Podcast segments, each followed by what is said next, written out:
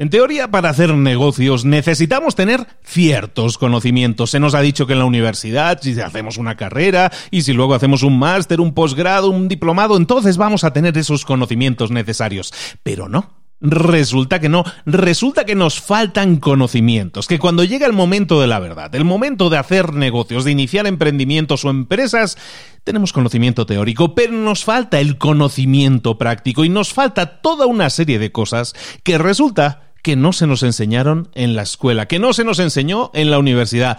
Cosas que no enseñan ni siquiera en Harvard. Y de eso es de lo que vamos a hablar hoy. Hoy vamos a ver un libro editado en el año 1984 que se llama Lo que no te enseñan en Harvard. Eso lo vamos a ver aquí ahora en Libros para Emprendedores. Sin más, ¡comenzamos!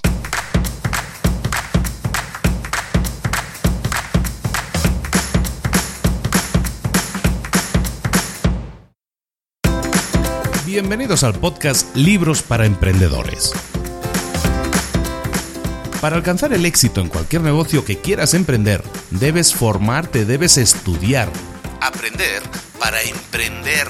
Y para ello, no hay nada mejor que un libro. En el podcast Libros para Emprendedores te ayudamos de tres maneras. Primero, seleccionando los mejores libros del mercado para ayudarte a emprender, a mejorar en tu emprendimiento. Segundo, te ofrecemos gratis un resumen de los puntos más valiosos explicados en cada libro. Y tercero, te damos finalmente pasos a seguir para poner en práctica todas esas lecciones aprendidas y así poder acortar tu camino hacia el éxito ya sea marketing, ventas, liderazgo, emprendimientos, mentalización, eh, vamos a analizar lo mejor de lo mejor, de los mejores libros del mercado y te lo vamos a dar todo bien masticadito y listo para ser aplicado.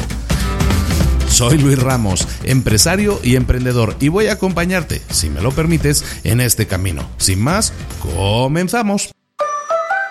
Muy buenas a todos, bienvenidos una vez más a Libros para Emprendedores. Aquí estamos de nuevo, por fin ya ya estaba echando de menos de estar otra vez aquí, aunque no lo parezca. Y me dicen, no, es que has dejado un poco de lado libros para emprendedores. Sí.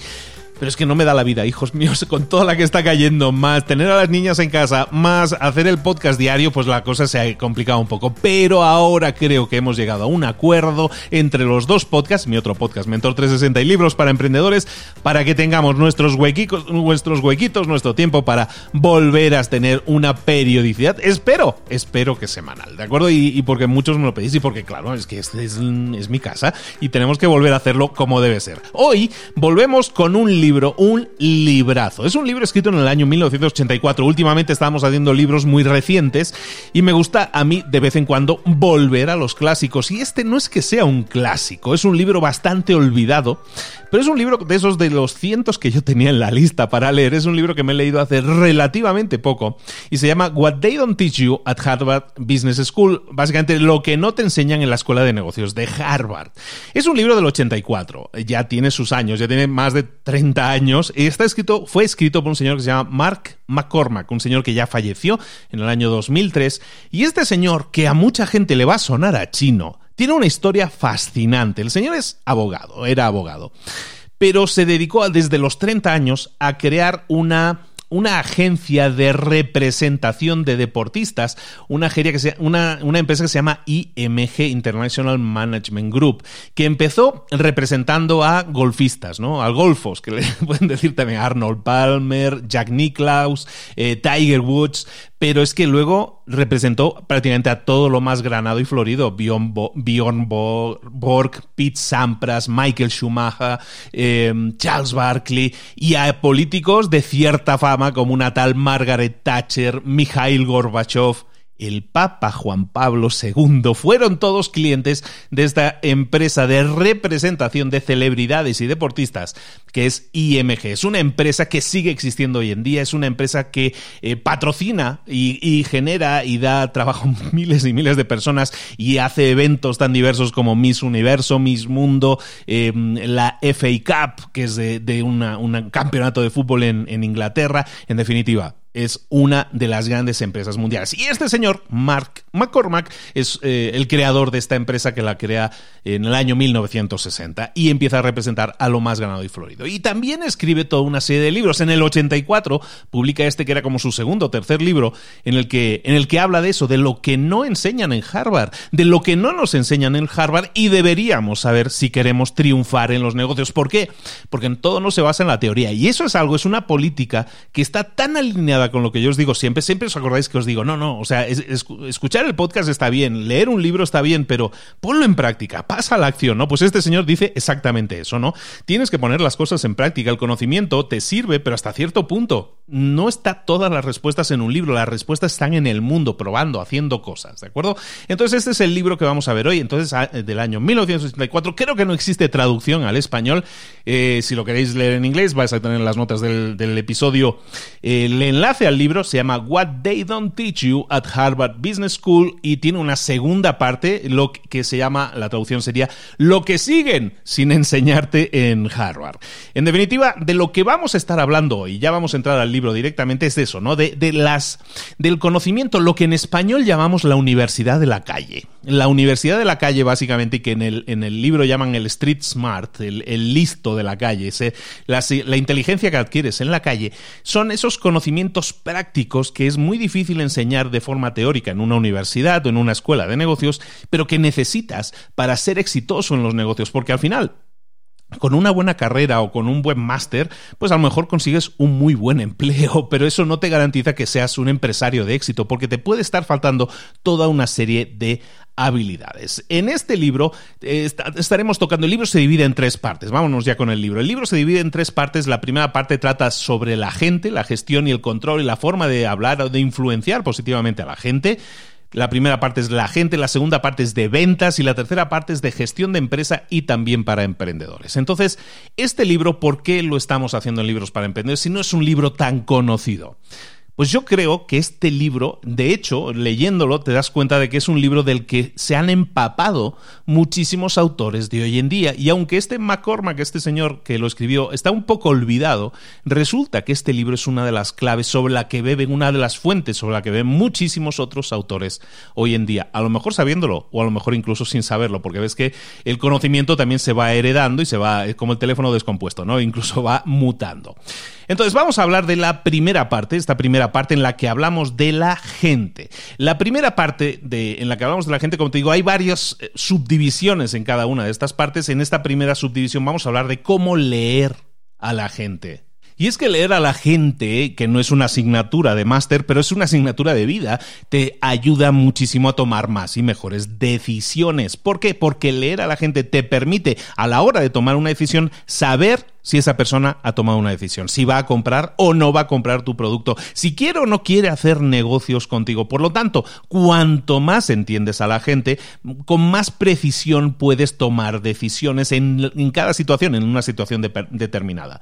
¿Por qué? Porque lo que la gente hace y lo que la gente dice revela muchísimo de lo que la gente piensa y también de sus personalidades. En los negocios es muy fácil adoptar el papel de, de corporativo, ¿no? De persona seria, pero dependiendo de cada situación, la personalidad de cada persona individual florece y es eso lo que nosotros tenemos que ser capaces de leer. Leer a la gente no es fácil. Leer a la gente requiere que estés súper activado, súper activada en cuanto a tus sentidos, porque de forma tangible, de forma evidente van a, van a aparecer signos, señales, y depende de tu experiencia y no de las cosas que traes preconcebidas, las cosas pueden tomar un camino u otro, ¿vale? Entonces, esto se trata de observación, pero de observación en el libro nos dicen, de observación, sí, pero observación agresiva, ¿eh?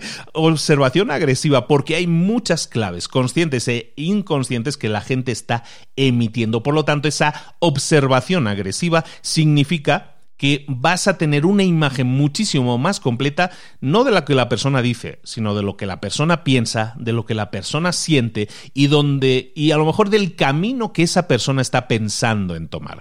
Y eso es información que es vale millones en muchos casos, porque para hacer negocios si consigues esa información antes de que se tomen las decisiones, tú puedes ofertar, contraofertar, tomar decisiones diferentes basado en esa información. ¿Cómo? ¿Cómo podemos leer a la gente? Pues en el libro nos habla de una serie de, de fundamentos que tenemos que tener claros. El primero es que tenemos que escuchar agresivamente. Vas, que vas a escuchar la palabra agresivamente muchas veces. Escuchar agresivamente es escuchar aquello que se está diciendo y cómo se está diciendo. Porque recordemos que en el lenguaje, esto no es del libro, pero en el lenguaje en general, cuando nosotros nos comunicamos eh, con otra persona frente a frente, hay toda una serie de lenguaje que se desprende de lo que decimos, de las palabras propiamente, pero eso es un porcentaje muy pequeño, es un 7, un 8%.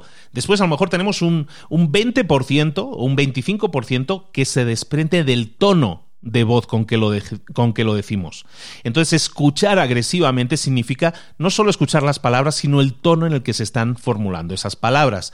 El resto, el resto del porcentaje, depende de la forma en que lo expresamos, nuestro lenguaje no verbal, que se llama, la forma en que gesticulamos, la forma en que se frunce el ceño, en que en el ojo se aprieta más o menos, o los labios.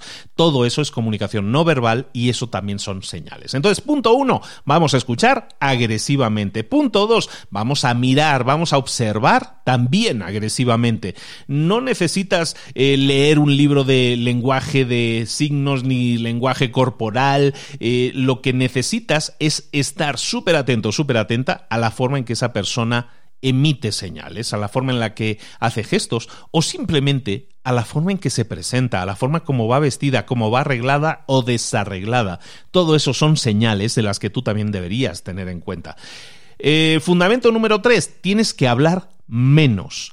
Cada vez que tú te esfuerzas en hablar menos, te estás esforzando también en aprender más, porque estás dejando hablar a la otra persona. Entonces, hablar menos significa automáticamente aprender más. Y en este caso es exactamente lo que queremos. Por lo tanto, fundamento número tres, hablaremos menos. Fundamento número cuatro, vamos a recalcular o vamos a revisar nuestras primeras impresiones. Normalmente tenemos una primera impresión de la gente y tendemos a dejarnos llevar por la primera impresión que recibimos de una persona. Yo soy muy así, ¿eh? Yo me dejo mucho llevar por la primera impresión. Entonces, ir, dejarte llevar por las primeras impresiones puede ser complicado a veces porque no puede ser la, el mejor mensaje que te lleves de una persona. Una persona puede llegar a ti estando muy nerviosa y eso le puede hacer que actúe de una manera diferente a como esa persona es. Entonces, siempre en este fundamento que es el número 4, lo que vamos a hacer es revisar nuestras primeras impresiones para ver si son correctas, si las señales que seguimos recibiendo de esa persona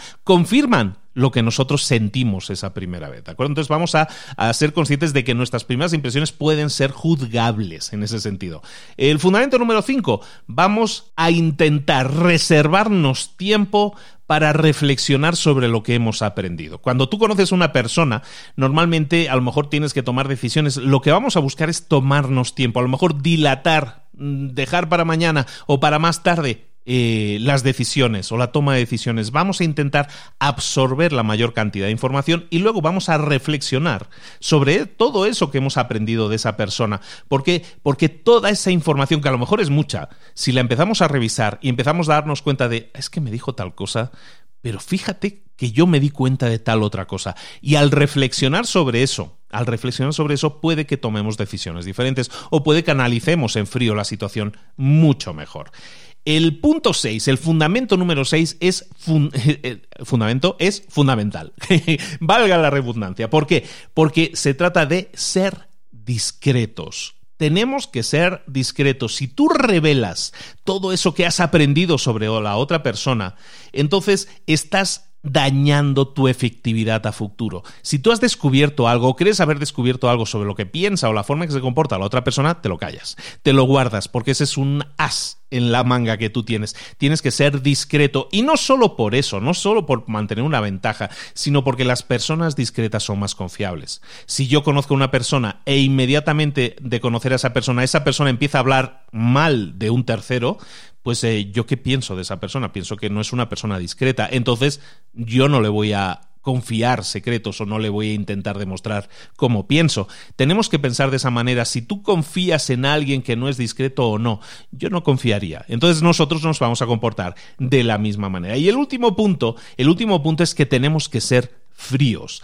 El ser fríos en la toma de decisiones, el ser fríos analizando toda esta información, nos permite aumentar nuestros poderes de observación. Nuestros poderes de observación se nublan si nosotros nos dejamos llevar por la pasión. Estoy encendido porque estamos discutiendo o se está elevando el tono. Bueno, si yo me dejo llevar por ese río de emociones, mi capacidad de observación baja. Por lo tanto, tenemos que ser fríos, tenemos que ser un poco distantes con la emoción del momento porque eso nos va a permitir ser más efectivos a la hora de observar a la gente. Bueno, entonces esto lo que hemos hablado, este primer punto que estamos hablando de la gente, es la forma en que nosotros leemos a la gente. Hay un segundo punto que es la, es la forma en que nosotros transmitimos o creamos impresión en los demás, es decir, la imagen que nosotros emitimos. En el primer, en el primer punto hemos visto eh, lo que otras personas, las impresiones que otras personas van a dejar en nosotros, ahora vamos a ver cómo nosotros podemos crear impresiones o ciertas impresiones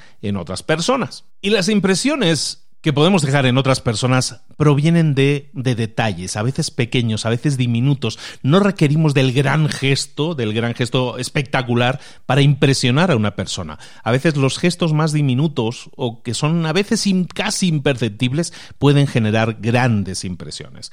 Por ejemplo, cosas muy prácticas en este capítulo que podemos ver son cosas que la gente espera de nosotros. A lo mejor la gente espera de nosotros que nos comportemos de una forma determinada bueno, para causar una impresión positiva, podríamos intentar hacer lo opuesto de lo que la gente espera de nosotros. ¿Por qué? Porque entonces estamos desconcertando a la otra persona y viendo que esa persona eh, esperaba algo de nosotros y estamos eh, actuando de forma diferente a como deberíamos estar actuando, eh, estamos eliminando ideas preconcebidas que esa persona podría tener de nosotros. Evidentemente no nos vamos a, a, poner a hacer el loco, pero hacer cosas inesperadas que la gente no espera sirve para romper lo que se llaman patrones. Es decir, esa persona a lo mejor llegó a nosotros pensando algo de nosotros. Si nosotros actuamos inmediatamente de forma contraria a como se espera de nosotros, ¡pum!, le estamos rompiendo ese patrón que tenía sobre nosotros. Inmediatamente al romper ese patrón de preconcebido, de idea preconcebida que tenía de nosotros, ¿qué sucede? Automáticamente su mente se abre no tanto a lo inesperado, sino para aprender más de mí. Es decir, se abre mucho más a mí porque dice, vale, esto no es lo que yo me esperaba, esto no es como yo esperaba, espera, tengo que prestar más atención porque esto es diferente a como yo me, me, esperaba que fuera esta situación, ¿de acuerdo? Entonces eso es muy, muy importante que lo desarrollemos. Luego, la, imagen, hablamos siempre de la imagen, la forma en que transmitimos. La, primera impresión muchas veces se basa en cómo vestimos. ¿Cómo tenemos que vestir? Bueno, si queremos causar una impresión fuerte en los demás, bueno, normalmente no nos vamos a vestir de forma conservadora. ¿Qué es de forma conservadora? Bueno, en cada país puede ser diferente, pero normalmente podemos decir vestir serio, vestir de traje, vestir traje con corbata. Bueno, pues eso normalmente es vestir conservador. Eso es lo que nosotros utilizamos normalmente en negocios. ¿Y por qué? se utiliza eso? Porque cuando nosotros nos vestimos conservadoramente, somos más difíciles de leer si tú te presentas de traje y corbata, que es el estándar, digamos, de cualquier negociación, yo es que voy al notario, voy vestido de traje y corbata, bueno, pues es que es como se espera que vayas. Eres muy difícil de leer porque es, eres uno más, eres uniformidad total, ¿de acuerdo? Cuando te vistes de maneras diferentes, lo que estás haciendo muchas veces es dejar claro qué piensas. A lo mejor estás dejando claro la actitud que tienes hacia la vida o lo que piensas de determinadas cosas. Si llevas una camiseta con un mensaje, ni se diga. Entonces, tenemos que tener cuidado con la forma en que vestimos y siempre si vamos a hacer negocios y no queremos dejar entrever qué es lo que se piensa de nosotros o qué es lo que nosotros pensamos de esa situación, entonces vamos a intentar vestir conservadoramente. De esa manera vamos a revelar menos de lo que nosotros pensamos y eso también puede ser útil en determinadas situaciones, sobre todo en negociaciones. Otra cosa que podemos hacer para aumentar eh, nuestra buena impresión, la buena impresión que vamos a dejar en los demás, es demostrar que somos personas eficientes. Imagínate que tú quieres hacer un negocio con alguien y quieres demostrar tu eficiencia.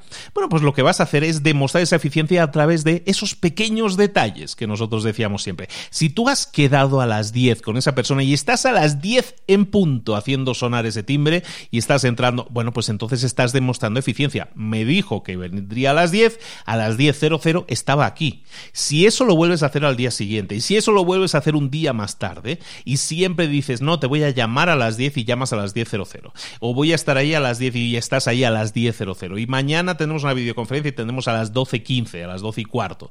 Y a las 12.15 exactamente estás ahí. Estás demostrando eficiencia y eso es una semilla que estás plantando en la mente de esa persona para decirle, esta persona es eficiente.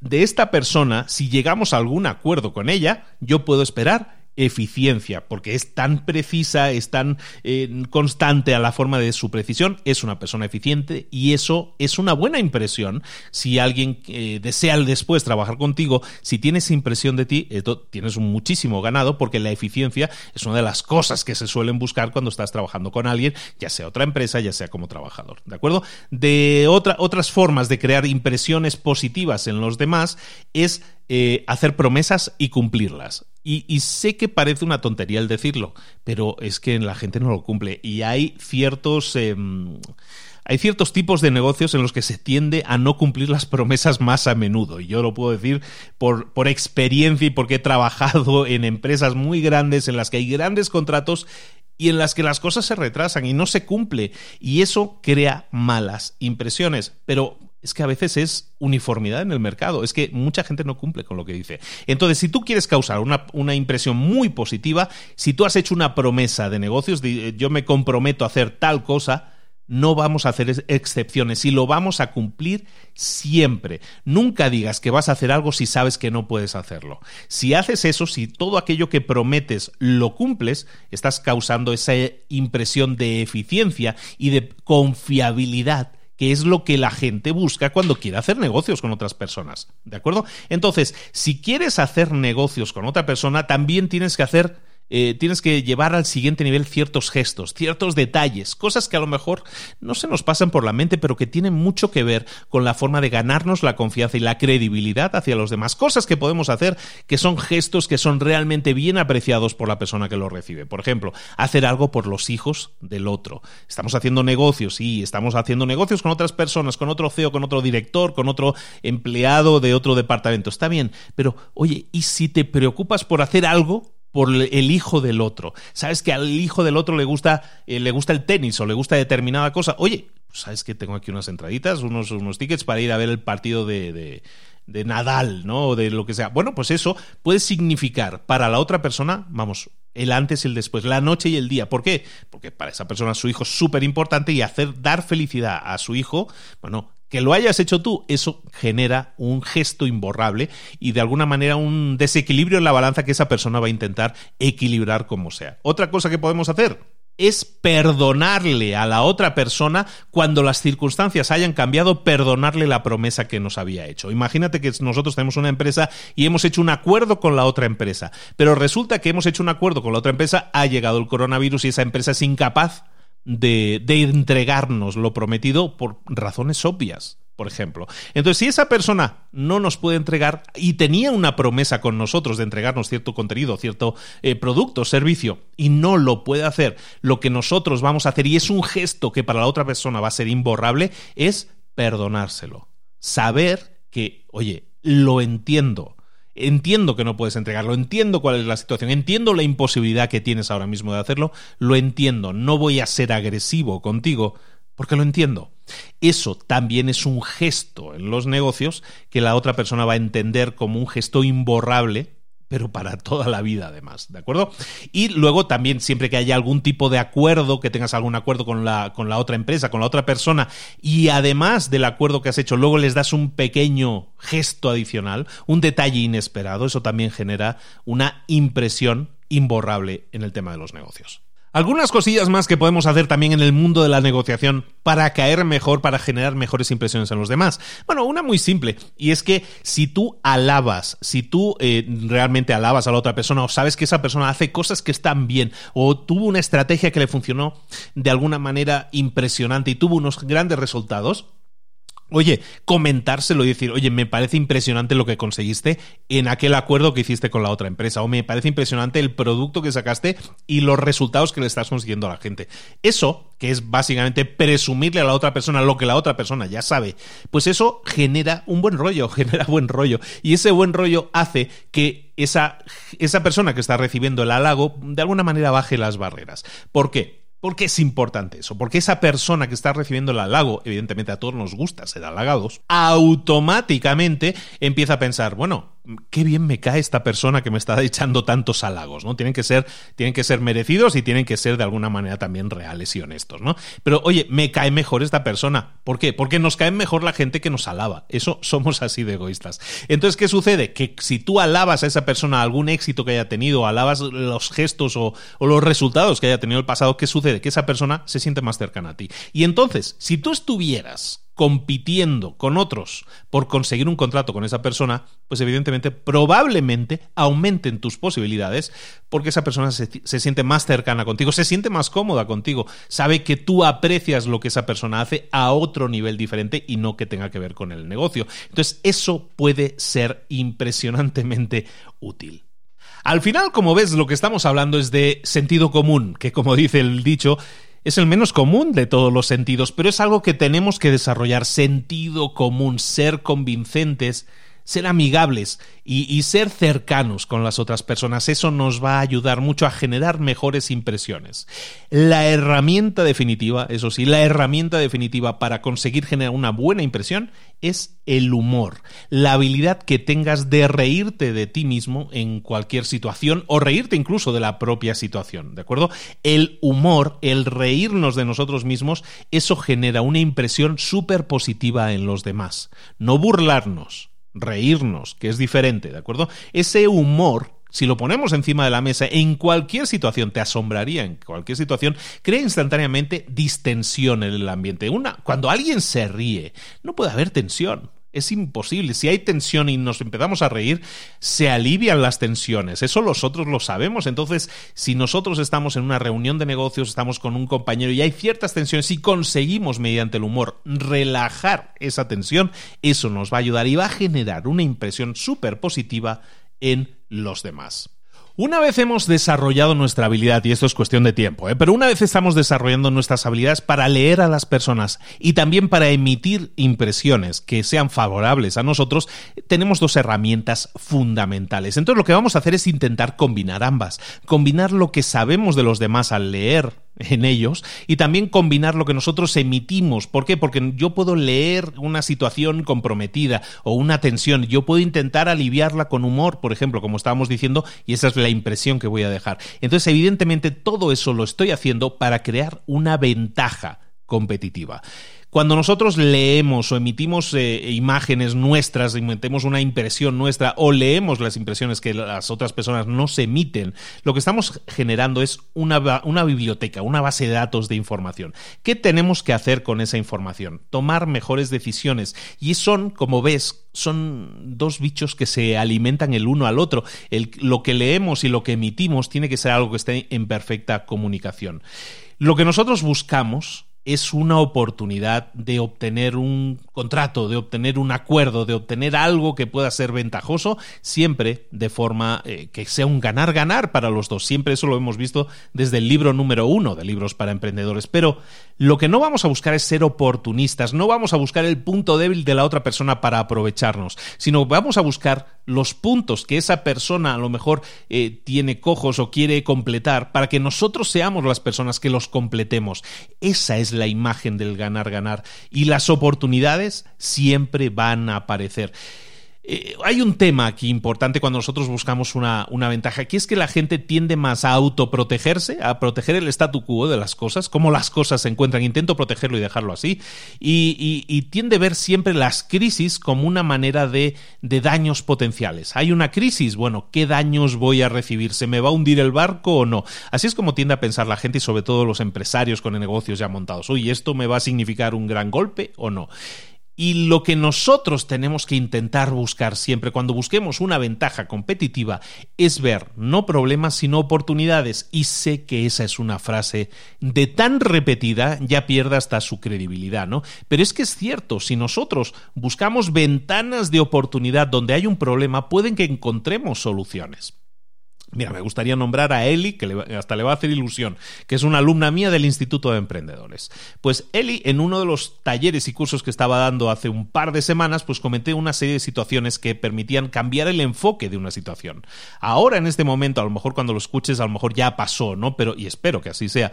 Pero ahora mismo nosotros estamos en pleno apogeo del, del coronavirus, en el momento en que estoy grabando esto. Bueno, pues esta persona que se dedica a un tipo de trabajo determinado, que es el corte láser, ahora resulta resulta que está empezando a crear toda una serie de mascarillas y utensilios que tienen que ver con el uso que nosotros podemos hacer de esos utensilios para evitar contaminación o contagio con el coronavirus. En definitiva, aunque su negocio ahora mismo es uno, ahora está haciendo otra cosa. Hay personas que estaban construyendo escenarios en, en, Broadway, en Nueva York, y que ahora resulta que están construyendo y ganando más dinero porque están construyendo mobiliario, rápidamente mobiliario para hospitales. En definitiva, podemos quedarnos agazapados, esperando a que pase el tren, esperando a que pase la crisis y viendo cuál es el balance de los daños. Ese es un enfoque que utiliza mucha gente.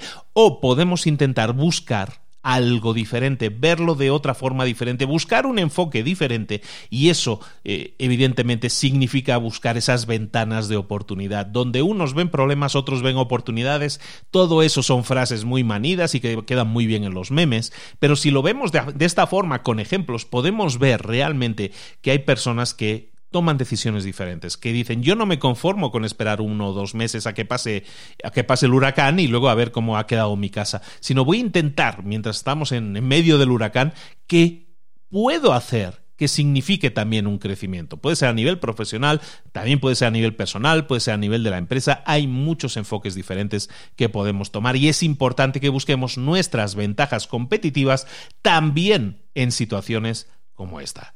El último punto que vamos a ver dentro de este análisis de la gente, ¿no? De esta primera parte del libro, el análisis de la gente, vamos a ver cómo tomar la delantera. Cuando tú hablas de tomar la delantera, por ejemplo, en una empresa, tú siempre ves que hay personas que a lo mejor están preparadísimas, que lo que decíamos al principio, ¿no? Que tienen títulos y más títulos y un montón de conocimiento. Esos son capacidades. Pero, sin embargo, hay otra persona que a lo mejor no tiene todos esos títulos, todas esas capacidades, pero sin embargo crece más rápido dentro de la empresa, sube, asciende más rápido dentro de esa organización. ¿Cuál es el problema aquí? ¿Por qué una persona que a lo mejor tiene más, en principio, más capacidades no llega tan alto, no lo hace tan rápidamente como otra persona? Porque hay que diferenciar entre capacidades y efectividad. Una cosa es las capacidades que tú tengas, ¿no? Y eso te puede llevar hasta cierto punto y a cierta velocidad. Y luego también es, luego existe la efectividad. Hay personas que son más efectivas. ¿Por qué? Porque combinan, son estrellas que combinan sus capacidades con el conocimiento práctico, con el sentido común, con el entender cómo se juega este juego. Y eso es fundamental, porque esto es un juego que tiene una serie de reglas, entendiendo un juego como una serie de reglas que hay que cumplir y que a veces alguien se salta o no, pero lo hace de manera ágil. Hay veces en que nos podemos saltar las reglas, hay veces en que nos podemos comportar de forma diferente, hay veces que podemos intentar leer la situación y tener iniciativa. Y eso, el ser impredecible, es muchas veces una herramienta positiva para crecer en una organización. Y si no eres una organización, que eres un emprendedor y ya trabajas solo, para crecer dentro de lo que es el escenario en el que se mueve tu negocio y tu competencia. Hay una serie de frases que tienes que aprender a decir y saber por qué las dices y actuar en consecuencia. Cuando tú quieres tomar la delantera, cuando tú quieres liderar el rebaño, cuando tú quieres ser diferente y destacar, tienes que aprender a decir frases como esta. Frase número uno, no lo sé. No lo sé. El enfocar una situación diciendo no lo sé es mucho más efectivo, aunque parezca mentira, es mucho más efectivo que decir yo lo sé todo, no va a haber ningún problema.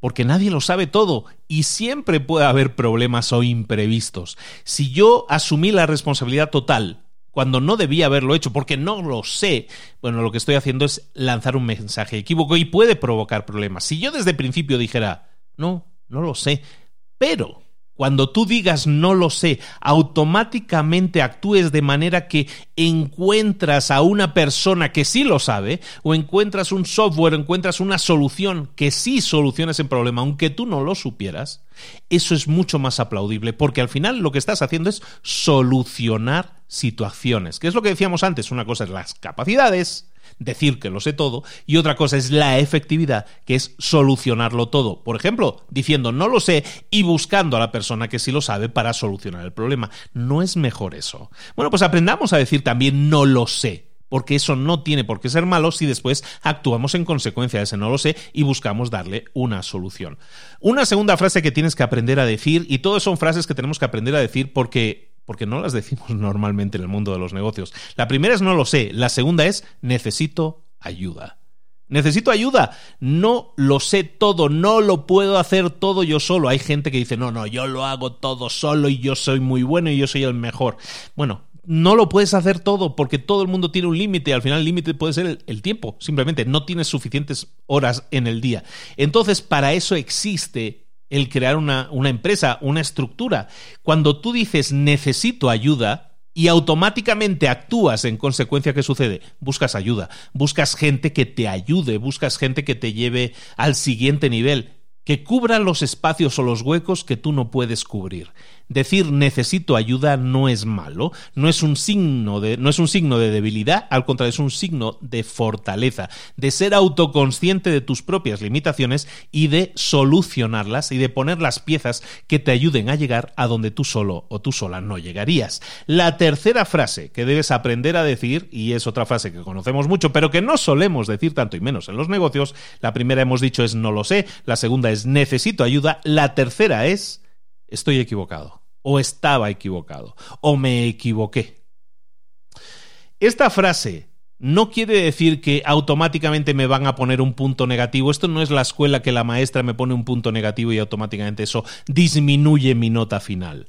Si yo soy capaz de reconocer que he cometido un error, pero entonces actúo en consecuencia, admito el error, automáticamente busco manejar ese error de la forma mejor posible y busco generar un resultado que es el mismo que buscábamos, admitiendo el error, nos hace más humanos, nos hace más cercanos y nos hace más confiables.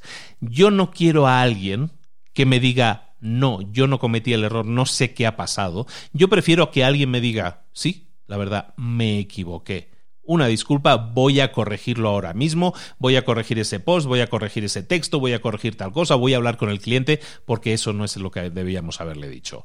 Eso es mucho más efectivo y para mí genera mucha más confianza, porque yo confío más en ti, porque sé que si te equivocas me lo vas a decir. Y sé que si te equivocas me lo vas a decir y vas a actuar en consecuencia, es decir, vas a corregirlo, vas a intentar corregirlo lo antes posible. Yo confío mucho más en esa persona, me da mucho más credibilidad. Esos que los que me dicen, no, yo no he sido, no sé qué ha pasado, no sé qué puede haber pasado, debe haber sido cosa de la otra oficina, seguramente ha sido cosa de Paco, que ha hecho algo mal. Eso no me da confianza porque ahí no hay admisión de culpa, uno, y no hay sobre todo búsqueda de soluciones. Estamos buscando al culpable, estamos buscando señalar a otro o señalar a otro evento o otra eventualidad como el culpable, en vez de decir, sí, yo cometí un error, voy a solucionarlo ahora mismo. Eso es infinitamente más, más efectivo. Bueno, y todo esto nos lleva a cerrar de esta forma la primera parte del libro, que es la que habla de la gente. En la segunda parte del libro hablamos de ventas y negociación. Y es que es tan importante que en un negocio domines las ventas. No hay emprendedor famoso, exitoso, que no sea un excelente vendedor. Y hay mucha gente que no le gusta vender y quiere ser empresario y quiere ser emprendedor. Si quieres alcanzar el éxito, tienes que saber vender. No venderte, vender. Bueno, de hecho, las dos cosas. Venderte y vender hoy en día es algo que deberías dominar. Entonces, ese poder de persuasión, de tener habilidad en las ventas, es necesario. Mucha gente no soporta esa presión. ¿Por qué? Porque a la gente en general no le gusta el tema esto de vender, esto no me gusta. Mucha gente tiene miedo tiene miedo porque las ventas es una de esas ah, tareas dentro de una empresa que son medibles. Es muy fácil medir los resultados en ventas. Hemos vendido X cantidad de unidades, hemos hecho 100 llamadas y hemos hecho 3 ventas. Es muy fácil medirlo, las ventas se pueden medir en números y eso asusta mucho a la gente porque entonces se encuentra que eh, está siendo puntuada de alguna manera, ¿no? Entonces, eso a la gente no le gusta. Ser puntuada a la gente no le gusta y por eso le da miedo. Otra, otro, otro problema de las ventas es el miedo al rechazo. Hay mucha gente que tiene miedo al rechazo, es decir, que yo vaya a ofrecerle un producto a alguien y me diga que no y me cierro la puerta, pues eso hay mucha gente que le da miedo, le, le, molesta profundamente porque se siente rechazada a un nivel personal.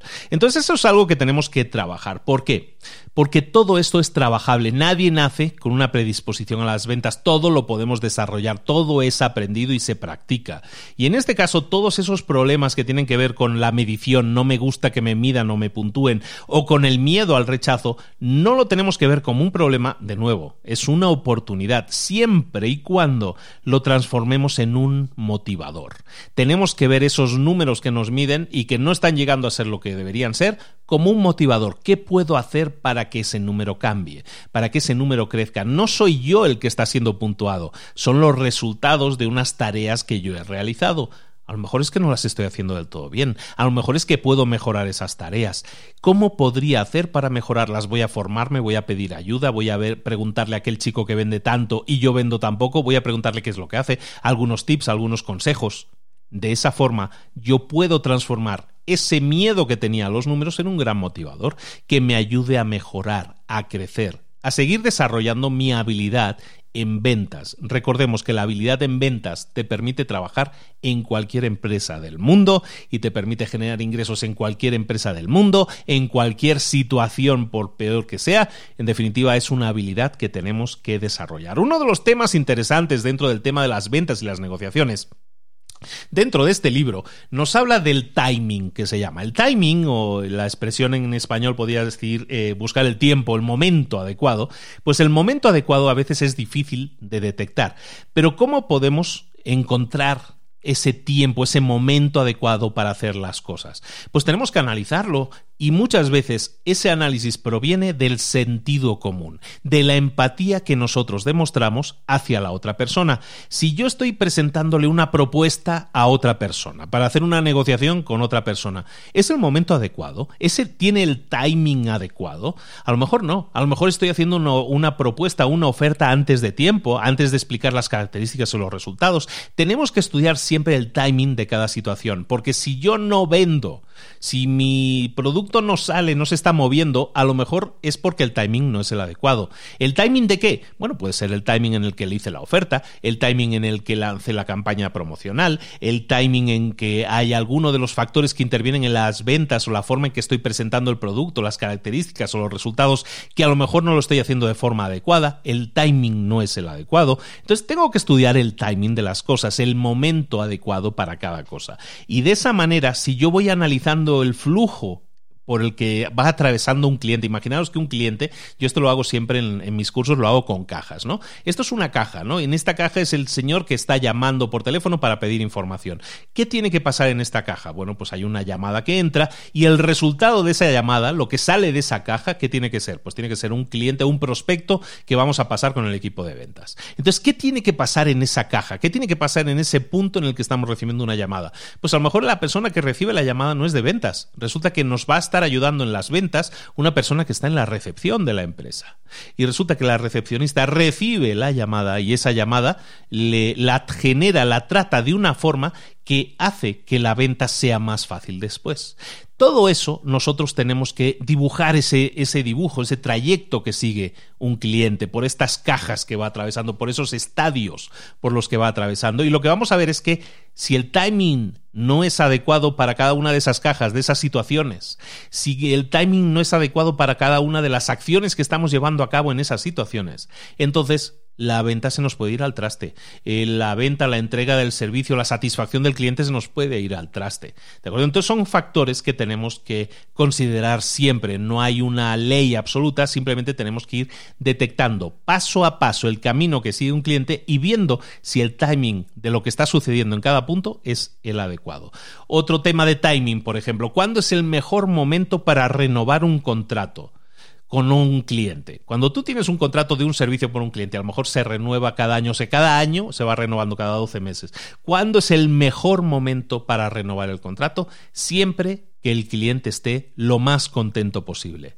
Nosotros tendemos a buscar al cliente, si tenemos un contrato con el cliente, tendemos a buscar al cliente justo cuando está a punto de cancelarse el contrato y vamos corriendo para renovarlo. En ese momento cuando el contrato está a punto de caducar, entonces es cuando nosotros llegamos. Y a lo mejor en ese momento el cliente ni nos, atiende, porque no, no le interesa en ese momento, es algo que ni había recordado. Tenemos que buscar siempre renovar con una persona cuando esté en su momento más satisfactorio con respecto a nosotros, a nuestro servicio, a nuestro producto. Es ahí donde tenemos que venderle la renovación, ¿de acuerdo? Cuando tú tienes que renovarle o cuando tú tienes a alguien que está haciendo una prueba de 15 días en un gimnasio, ¿tú vas a esperar a que terminen los 15 días para hacerle una oferta? No.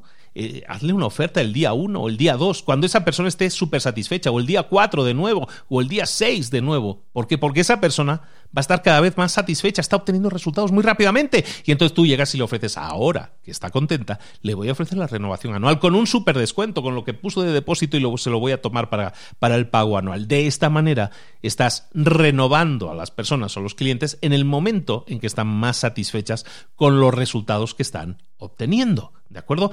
Entonces busca siempre esos momentos, ese timing y que sea el momento más adecuado. ¿no? A veces, cuando es el mejor momento para venderle un servicio o algo diferente a alguien? Pues normalmente cuando llega a una empresa o cuando se va de una empresa. Porque cuando alguien llega a una empresa, llega siempre con ansias de cambiar cosas. Si una persona que acaba de llegar a una empresa le haces una oferta sobre un producto o servicio determinado, ¡pum! Tienes posibilidades de venderlo sí o sí. Lo mismo cuando está a punto de irse de una empresa, porque entonces esa persona está muy susceptible de buscar cosas nuevas, a lo mejor para su nuevo destino o para dejar muy asentado lo que está haciendo la empresa en la que estaba. ¿De acuerdo? En definitiva, tienes que dedicarte a buscar siempre el timing adecuado para todo lo que tenga que ver con relaciones con los demás.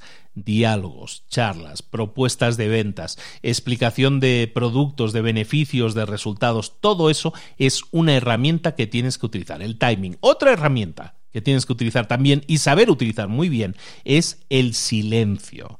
Si utilizas adecuadamente el silencio, le estarás obligando a la otra persona a hablar. Recordemos que cuando nosotros callamos, obtenemos más información, aprendemos mucho más y estamos de alguna manera presionando con nuestro silencio a la otra persona para que tome decisiones más rápidas. Y eso nos puede ayudar a avanzar en la negociación un poco, que es lo que estamos viendo en este, en este capítulo. ¿De acuerdo? Entonces el silencio es una de esas armas que a la gente más nerviosa le ponen. Porque si tú eres una persona que necesita estar llenando el silencio, que no puedes aguantar el silencio, que cuando alguien queda en silencio automáticamente tú eres la, primera persona que habla, sientes la necesidad de decir algo gracioso, bueno, pues eso es algo que tienes que aprender a controlar.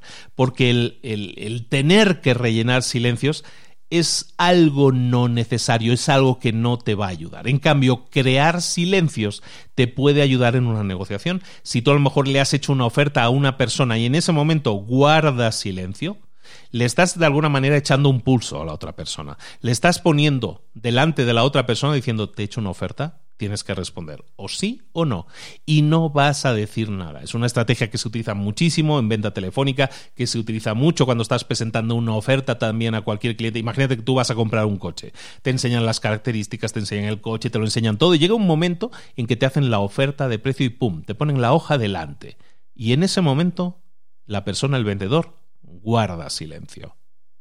Y no dice nada. Es un duelo. Y en ese duelo, el que habla pierde. Ahora me he quedado en silencio. Y te he hecho pensar automáticamente tengo que rellenar el silencio, está funcionando. Esto, ¿qué ha pasado? Cuando tú generas un silencio, generas desconcierto en la otra persona y una sensación de urgencia en la otra persona. Y eso hace que la primera persona que hable, y no vas a ser tú, sea la persona que tenga que decir, está bien, Mm, lo compro, está bien, eh, y esto se puede hacer en pagos. Le estás forzando a esa persona que compre el producto porque lo último que se ha dicho es, esta es la oferta que te hago, es una gran oferta, te incluye esto, esto, esto y esto.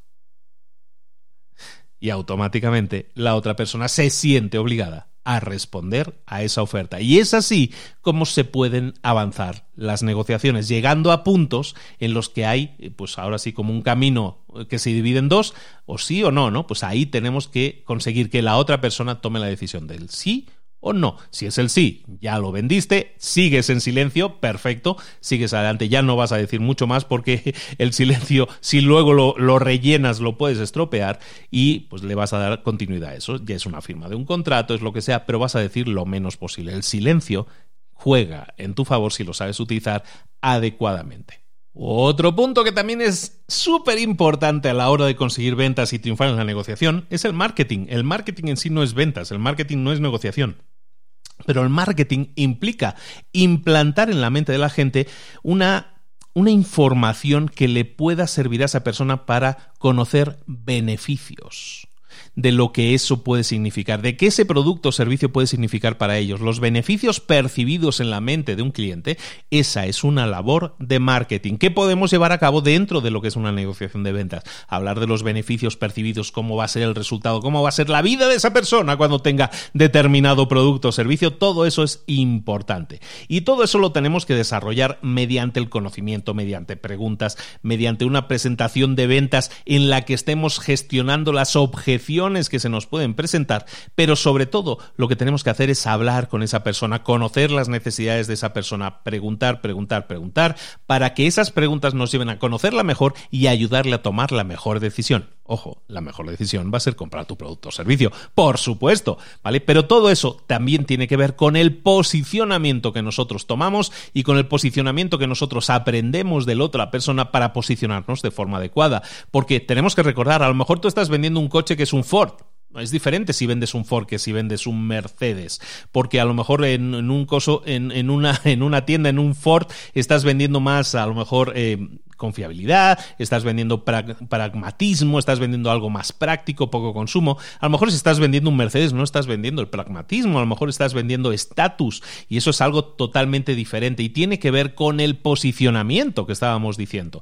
También tenemos que hablar de las, eh, de las fortalezas de un producto o servicio y de las fortalezas de ese producto o servicio. Esas fortalezas a lo mejor tenemos muchas fortalezas, tenemos que saber cuál es el posicionamiento que tenemos que tomar dependiendo del cliente. Para un cliente una fortaleza del producto puede no, importarle y para otra persona en cambio esa, esa fortaleza puede ser muy importante, el poco consumo, por ejemplo, es que este coche consume muy poco.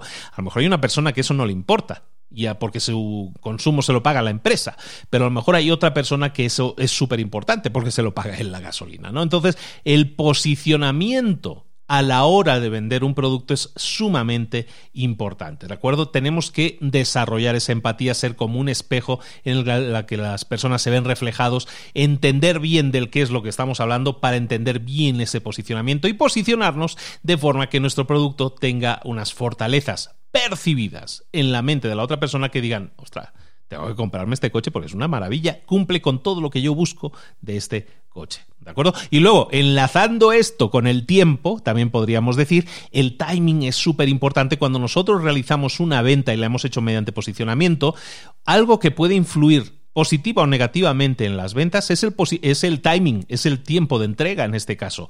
Si yo estoy buscando un coche nuevo y voy a Honda y voy a Toyota y voy a Nissan, que son empresas que están compitiendo en un nicho de mercado muy similar, con productos eh, muy similares y con precios muy similares, el tiempo, el timing, en este caso el timing a la hora de entregar el producto o servicio puede ser definitivo. Por ejemplo, aquí en la ciudad donde vivo yo tenemos a Honda justo al lado de Toyota. Entonces, si tú vas a ver un Toyota, inevitablemente luego entras en Honda para ver lo que hay. Si yo voy a ver un coche de Honda que a lo mejor es un utilitario, cinco plazas, que tenga determinadas características y tal que yo estoy buscando y lo miro en Toyota y luego salgo de la tienda y tengo al lado a Honda, digo, bueno, pues voy a entrar en Honda, ¿no? O cruzo la calle y entro en Nissan a ver qué tienen. Y resulta que tiene un coche muy similar. Pero mientras que Honda me lo entregaba en tres semanas, el Toyota me lo entregan en tres días el timing también es importante. Por eso es importante que en nuestras empresas el timing, el tiempo de entrega, cómo se le da satisfacción final a un cliente, es también sumamente importante. Este es un punto que me había dejado antes, pero lo enlazo perfectamente con este tema del posicionamiento. Y por último, terminando en esta área de las ventas, vamos a ver tácticas, truquillos, estratagemas, como le llaman aquí en el libro, que nosotros también tenemos que, eh, podemos utilizar en nuestras ventas. La primera, que es muy simple y de nuevo utilizaremos el sentido común, es que siempre que queramos cerrar una venta, tiene que haber dos condiciones que debemos estar cumpliendo. La primera es que debemos haber averiguado qué es lo que quiere comprar la persona. De nuevo, sentido común. ¿Qué es lo que quiere comprar esa persona? Y entonces tenemos que saber el, el por qué cuáles son los problemas que tiene esa persona y por qué el comprar este producto o servicio se los va a solucionar. Eso es una condición sine qua non que tienes que conocer para poder cerrar una venta. Entonces, conocer qué quieren comprar y por qué, cuáles son sus problemas de alguna manera. Y lo segundo que tenemos que averiguar es eh, quién es la persona que está comprando, el saber quién es esa persona, cuál es su perfil, cuáles son sus necesidades a nivel personal es súper importante. Entonces, saber el qué, el por qué y el quién, esto es algo fundamental a la hora de poder cerrar cualquier venta. Analízate, si alguna vez no has podido cerrar una venta, a lo mejor es que no estabas cumpliendo con esos dos requisitos de saber el qué y el por qué y de saber el quién, conocer al final a tu cliente. Y entonces eso es fundamental. En algunas empresas, eh, una forma, un truquillo, una forma de, de vender a una empresa un producto o servicio pasa por ofrecer el mismo producto a dos personas, a dos ejecutivos diferentes de la misma empresa. Si tú presentas a dos ejecutivos diferentes el mismo producto, resulta que si los convences a los dos, ese producto tiene muchísimas más posibilidades de ser comprado. ¿Por qué? Bueno, porque hay dos departamentos diferentes con dos ejecutivos diferentes que te están diciendo, oye, este producto es una maravilla, lo necesitamos. Cuando alguien que toma una decisión de compra eh, recibe esa clase de input, normalmente termina comprando porque es muy. Eh, convence mucho que vengan dos departamentos diferentes a decirte necesitamos comprar esto. ¿De acuerdo? Luego, las presentaciones de ventas nunca se tienen que hacer a grupos demasiado grandes. Y en el libro utilizan el chiste de que un grupo que tenga más de una persona es un grupo demasiado grande. En definitiva, te está diciendo que las ventas tienes que buscar siempre hacerlas de uno a uno ventas personales. ¿Cómo lo conseguimos eso? Siempre buscando a la persona que toma la decisión final. ¿Cuál es la persona que toma la decisión final? Vamos a intentar localizarla y vamos a intentar cerrar la venta directamente con esa persona. ¿Por qué? Porque estamos aumentando las posibilidades de que esa venta se cierre, porque la persona que toma la decisión es con la que estamos hablando, entonces no hay intermediarios, no hay lentitud en la toma de decisiones, puede ser algo muchísimo más, eh, más rápido, más ágil. ¿De acuerdo? Si es necesario que presumas de éxitos del pasado, otro truquillo, eso también lo tienes que hacer. ¿Qué es presumir de éxitos del pasado? Si lo decimos así, como suena como un poco presuntuoso. No tiene por qué serlo. Éxitos del pasado puede significar eh, clientes que han tenido una determinada satisfacción muy grande con tu producto o servicio.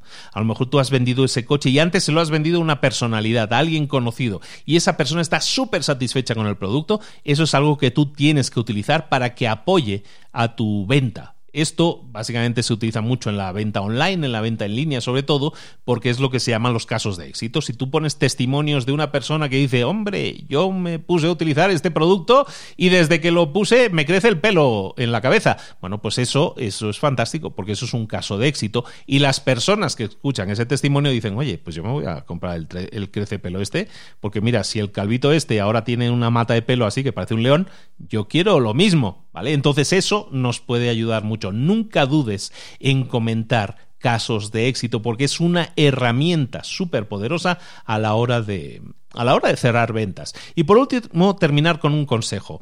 Mucha gente en el tema de las ventas o por inseguridades se intenta apoyar con ayudas externas, normalmente con ayudas visuales. Tenemos este tríptico, tenemos este manual, entonces haces que la gente vea las fotos. Normalmente vendedor que hace eso, vendedor que utiliza un PowerPoint o que utiliza todo eso para vender, es que no se siente confiado de lo que está haciendo, no se siente confiado con lo que está vendiendo. Entonces, eso puede ser problemático porque cuando nosotros dirigimos la atención del comprador a ayudas visuales, llamémoslo así, cuando diriges la atención del comprador a ciertas ayudas visuales, eh, corre el peligro de que la venta no se cierre porque estamos dinamitando la atención que deberíamos estar acaparando nosotros, la estamos distribuyendo en otras cosas, entre nosotros y entre las ayudas visuales. Y es bien sabido que en una presentación las ayudas visuales tienen que tener la menor información posible, simplemente transmitir o ayudar a reforzar algo que tú ya estás diciendo. ¿De acuerdo? Entonces, esto en cuanto a tema de ventas. Hablemos un momento también de negociación. Y es que la negociación es el último paso del proceso de ventas y es importante que le demos el cariño y la atención que necesita. La negociación siempre debe dar o para que nosotros entremos en una negociación de la forma adecuada, siempre tenemos que dar respuesta a cinco preguntas. Y esas cinco preguntas que debemos saber siempre antes de entrar en una negociación, y por eso hay un proceso de venta previo, esas preguntas que nosotros debemos ser capaces de responder sobre nuestro comprador es ¿Por qué es, qué es lo que eh, le estás vendiendo a esa persona? ¿Qué es el producto o servicio que le estás vendiendo? Con precisión, porque puede haber variaciones o puede haber variedades o añadidos. Entonces tenemos que saber con precisión qué es Pregunta uno, ¿qué es lo que le estamos vendiendo? Pregunta número dos, ¿cuánto tiempo va a disfrutar este propietario, este comprador, cuánto tiempo va a disfrutar de los beneficios de este producto o servicio. Eso es importante que lo sabemos, la durabilidad, la duración en el tiempo de los beneficios para esa persona. ¿Cuánto le va a durar? Bueno, ¿dónde? va a utilizar ese producto? Esa sería la tercera parte de la pregunta. Y el dónde es también dónde no se va a usar. Nosotros tenemos que saber para qué lo quieren y dónde lo van a usar y en qué condiciones lo van a usar, porque eso nos puede significar una información interesantísima a la hora de entrar en la negociación. Punto cuatro, cuarta pregunta que también debemos saber es ¿qué tan exclusivo es tu producto o servicio para ese cliente? ¿Qué tan exclusivo, qué tan único parece a, los ojos de esa persona tu producto o servicio? Y por último, ¿cuánto dinero o cuánto tiempo o de cuánto tiempo estamos hablando. Como ves, el dinero es solo una pregunta más en esta ecuación. Hay muchas más variables que tenemos que despejar, que tenemos que conocer. Y es importante que te quedes con esa idea. El dinero, el costo, a veces nos quedamos con que es lo único que importa a la hora de cerrar una negociación, una negociación y estamos hablando del dinero. Pero bueno, a lo mejor no es, no es todo lo importante que es. Evidentemente el dinero es importante y en una negociación es uno de los puntos importantes, pero no es el único punto. Entonces, siempre en una negociación cuando estemos hablando, ahora que estamos hablando del tema del dinero, también podemos tocar el tema del dinero de la forma siguiente. Cuando tú estés en una negociación, puedes mencionar negociaciones que tuvieras en el pasado y ahí dejar soltar, eh, ahí encima de la mesa, aquí te dejo para que lo sepas, que en otras negociaciones el precio que se estuvo pagando es este. Y de esa manera ya estás poniéndole un, le estás poniendo un marco en cuanto a cantidades en esa venta. Otra forma de, de, anclar, por llamarlo de alguna manera, los precios que tú estás ofreciendo es no utilizar cifras redondas. En vez de decir, no, pues esto van a ser 5.000 dólares, clavados. Pues en vez de que sean 5.000 dólares, y dices, oye, mira, van a ser 4.785 dólares. Cuando haces eso, evidentemente, el 5.000 como que invita a la negociación. El 4.785 ya da más miedo negociarlo porque dices, oye, esto ¿por qué será tan preciso? Es que esto lo tienen muy calculado, ¿no? Eso tienen una Excel para sacar ese precio. Bueno, pues eso es el mensaje que nosotros estamos enviando cuando no utilizamos eh, números en una negociación que sean redondos, ¿de acuerdo? Recuerda siempre que una negociación no es un concurso de a ver quién resiste más los golpes, que vamos a golpear al otro y a ver quién queda de pie.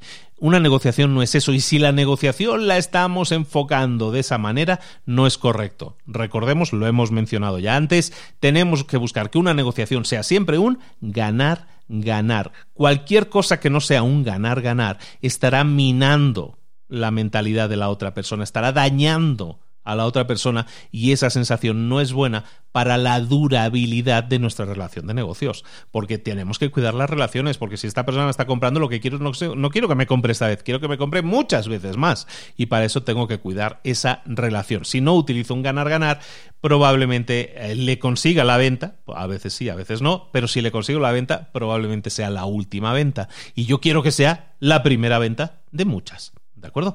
Entonces, una técnicas de negociación que podemos utilizar también es la de ofertar extras, que para nosotros no significan un costo adicional, pero que para la otra persona son, vamos, una perita en dulce. A lo mejor para nosotros no cuesta nada entregarle un seguro de asistencia en viaje, hablando de coches. Un seguro de asistencia en viajes, a lo mejor para nosotros cuesta muy poco, porque tenemos un acuerdo con una aseguradora y para nosotros ese costo es nimio.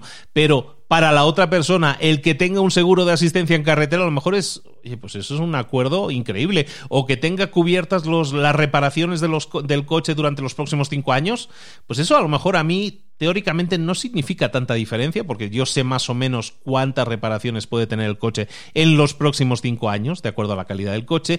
Eso puede significar unos gastos para mí razonablemente pocos, y en cambio para el cliente dices, wow, Cinco años. Mm, todos los gastos de taller de revisiones durante cinco años están cubiertos. Pues eso está fantástico. hecho, compro, ¿vale? Entonces ese tipo de acuerdos eh, de negociación en los que ofertamos una perita en dulce, un dulce al final, puede ayudar a cerrar mucho más fácilmente una negociación. Otra cosa que nos puede ayudar a cerrar negociaciones también son las fechas límite. Las fechas límite ayudan mucho a que la toma de decisiones sea muy rápida. ¿No te ha pasado que intentas vender algo y la otra persona dice, bueno, pues, eh, lo tengo que consultar con mi mujer, con el perro, con mi suegra, con mis padres cuando vuelvan de vacaciones? Siempre cuando no hay una urgencia, cuando no les decimos esta oferta termina hoy. Cuando no existe eso, ¿qué sucede? Pues que la otra persona no tiene urgencia. Entonces se va a acoger a su zona de confort. Voy a pensármelo un poco más, no soy bueno tomando decisiones, soy lento, bueno, me espero que venga mi mujer y lo comento con ella. Todo eso podemos batallarlo mucho mejor si ponemos unas fechas límite. Es que la oferta termina hoy. Háblalo con tu mujer si quieres, pero oye, la oferta termina hoy. Sería importante, si quieres, llámala ahora mismo en este momento, o qué es lo que crees que ella va a pensar, o qué crees que es lo que ella va a decir, por qué crees que ella diría que no. Todo eso nos va a ayudar a cerrar muchas más ventas. También el hecho de ser honestos y transparentes. Y aunque parezca mentira, el decir que que para mí este acuerdo que podemos cerrar es muy importante porque va a permitir el incremento de ventas en mi empresa, me va a permitir contratar a más gente, me va a permitir estabilizar todo un montón de puestos que tengo ahora itinerantes y quiero que sean puestos fijos en mi empresa. Por eso es importante para mí que firmemos este acuerdo porque me permite estabilizar mi empresa, me permite crecer y entregar mejores niveles de servicio todavía y mejores calidades o abrir nuevas líneas de producto.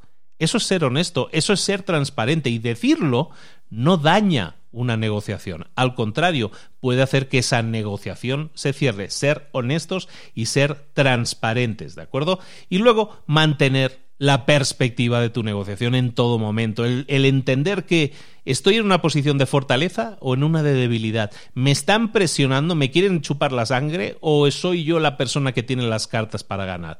Tengo que saber siempre en qué posición y por eso tenemos lo que decíamos. Eh, tratar las cosas con frialdad, dar tres o cuatro pasos atrás para tener una perspectiva mucho más grande, con frialdad, de lo que está sucediendo. ¿De acuerdo? La la velocidad de una negociación, la velocidad de cierre de una negociación es fundamental. Lo hemos hablado antes cuando hablábamos de los silencios y, lo hablamos ahora para terminar el tema de las negociaciones. Cuando llevamos una negociación a un punto límite en el que se toma la decisión y la decisión es afirmativa, Después de ello, vamos a hablar lo menos posible, vamos a buscar cerrar la firma del contrato en ese momento para que de esa manera tengamos pasos definitivos. No vamos a intentar estropear una negociación, una decisión ya tomada de otra persona, simplemente por ser graciosos, por comentar cosas que no deberíamos estar comentando, simplemente por rellenar silencios que no deberían ser rellenados. Vamos a intentar ser conscientes de eso. Cuando se toma una decisión en una negociación y es una decisión afirmativa para ti,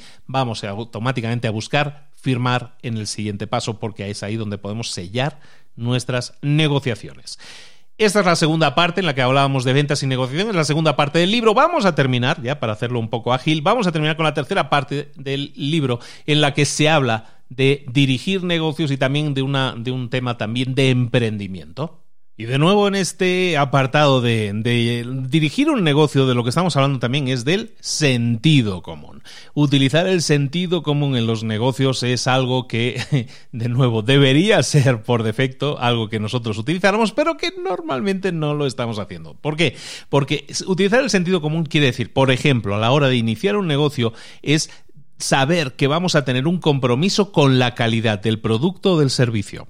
Y aunque parezca de sentido común, mucha gente hoy en día que quiere emprender y lo hace desde un punto de vista externo, quiero ser emprendedor, ¿qué es lo que hacen? Primero, pensar en el resultado, pensar en el dinero, en el Ferrari, en el Porsche que van a tener. En cambio, lo que nosotros estamos diciendo, el sentido común indica que un negocio de éxito parte de la idea de que vas a crear un producto de calidad. Es mucho más fácil tener una empresa de éxito, no digo que es garantizado, pero es mucho más fácil tener una empresa de éxito si tu producto es un producto de calidad. Después, la, moda dice que hoy se puede hacer uno rico de la noche a la mañana, gana dinero mientras duermes, todas estas cosas, pero la realidad es que para crecer un negocio, los negocios normalmente crecen mejor si van a un ritmo, digamos, un poco más pausado, un poco más lento. No te haces rico de la noche a la mañana. Tienes que tomarte un tiempo para aprender de tus clientes, de sus necesidades, antes de ser muy grande, tienes que saber que has corregido, que has iterado, que has tenido todo el, cariño necesario al producto, al servicio y al cliente para saber que estás entregando la mejor herramienta para que ese cliente obtenga el mejor resultado posible.